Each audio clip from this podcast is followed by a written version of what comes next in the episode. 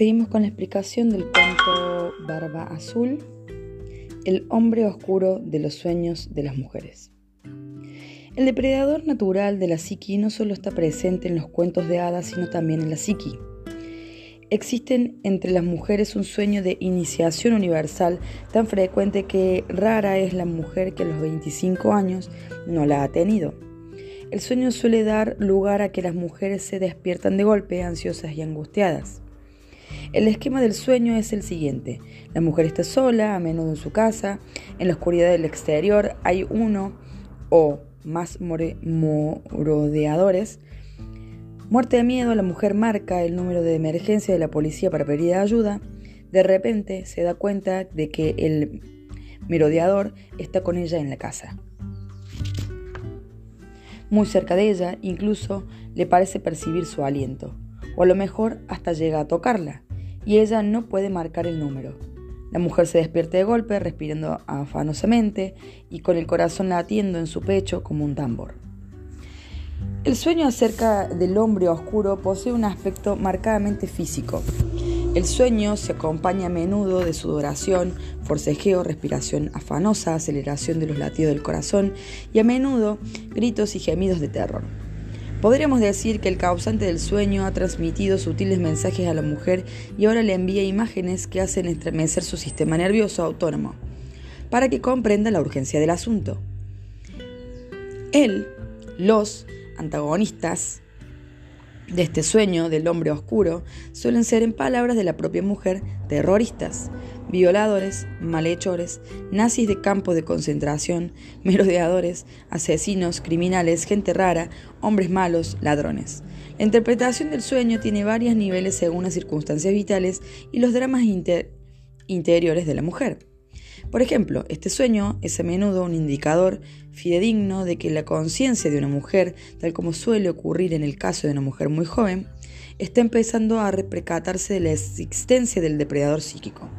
En otros casos, el sueño es un, heraldo. La mujer acaba de descubrir o está a punto de descubrir una olvidada función de su psiqui, que la tenía atrapada y, que y de la que puede empezar a liberarse. En otras circunstancias, el sueño puede referirse a una situación cada vez más intolerable de la cultura que rodea la vida personal de la soñadora, en la que ésta se ve obligada a luchar o bien huir. Primero vamos a intentar comprender las ideas subjetivas de este tema aplicadas a la vida personal e interior de la soñadora. El sueño del hombre oscuro revela a la mujer la apurada situación en la que se encuentra.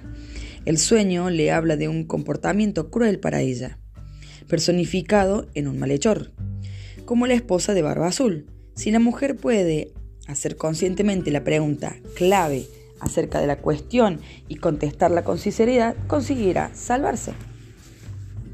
Entonces, los atacantes, los merodadores y los depredadores de la psique ejercerán muchas menos presión sobre ella y se esconderán a un lejano extrato del inconsciente. Allí la mujer podrá enfrentarse con ellos con más tranquilidad en lugar de tener que hacerlo en una situación de crisis. El hombre oscuro de los sueños de las mujeres aparece cuando es inminente una iniciación, es decir, un cambio psíquico desde un nivel de conocimiento y comportamiento a otro nivel más maduro y enérgico de conocimiento y acción. El sueño lo, tiene, lo tienen todas las todavía no iniciadas y las que ya no son veteranas de varios ritos de pasos, pues siempre hay nuevas iniciaciones. Por vieja que sea una mujer y por muchos años que transcurran, siempre le esperan la esperan edades, fases y primeras veces. En ese consciente la iniciación, en la creación de un arco de una mujer tiene que cruzar para pasar a una nueva modalidad de conocimiento y existencia.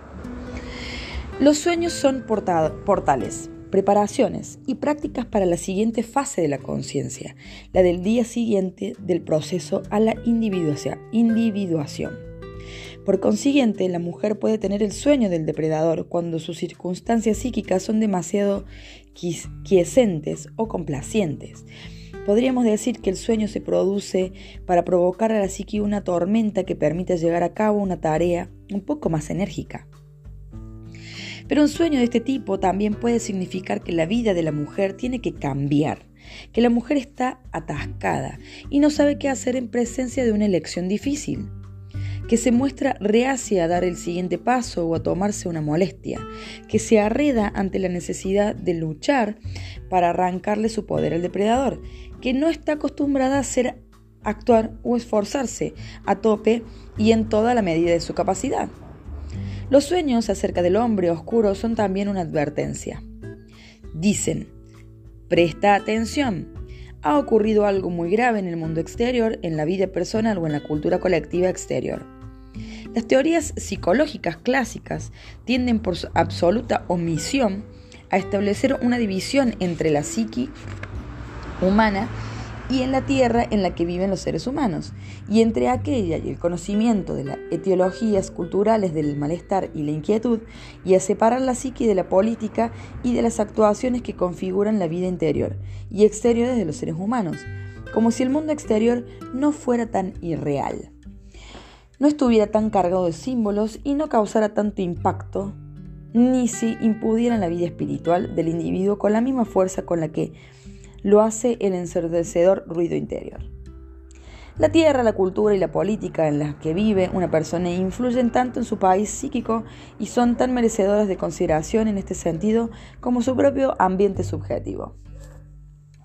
Cuando el mundo exterior se ha introducido en la vida espiritual básica de un individuo o de muchos, los sueños del hombre oscuro se intensifican para mí ha sido una tarea fascinante haber recogido, sueños de mujeres trastornadas por algún acontecimiento de cultura exterior, como las de que viven cerca de las emanaciones tóxicas de la Fundación de York City.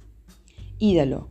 Los de algunas mujeres extremadamente concienciadas y activamente comprometidas en la acción social y la protección ambiental de las compañeras guerrilleras de las áridas llanuras desérticas de la quebrada de Centroamérica, de las mujeres de cofadrías de santuarios de Estados Unidos y de las defensoras de los derechos civiles en el condado de Latino. Todas ellas suelen soñar a menudo con el hombre oscuro. Se puede pensar en general que, para las soñadoras ingenuas o no informadas, los sueños son una llamada de atención. Hola, ten cuidado, estás en peligro. Para las mujeres concienciadas y comprometidas con labores sociales, el sueño del hombre oscuro casi podría ser un tónico que recuerda a la mujer aquello a lo que se enfrenta y la anima a mantenerse fuerte y en actitud vigilante y a seguir adelante con la tarea que tiene entre manos. Por consiguiente, cuando la mujer sueña con el depredador natural, no se trata siempre ni exclusivamente de un mensaje acerca de la vida interior, a veces un mensaje acerca de los aspectos amenazadores de la cultura en la que una vive.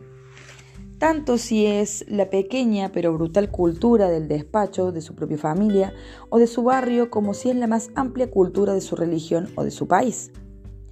Como se ve, cada grupo y cada cultura tiene su propio depredador psíquico, natural y sabemos por la historia, en las culturas, hay algunas épocas en que las cuales el depredador se identifica y en el cuyo ámbito ejerce una soberanía absoluta hasta que el número de lo que no creen en él se hace tan grande que obliga a cambiar el curso de acontecimientos. Aunque buena parte de la psicología subraye la importancia de las causas familiares de la ansiedad en los seres humanos, el componente cultural ejerce tanta influencia como estas, pues la cultura es la familia de la familia.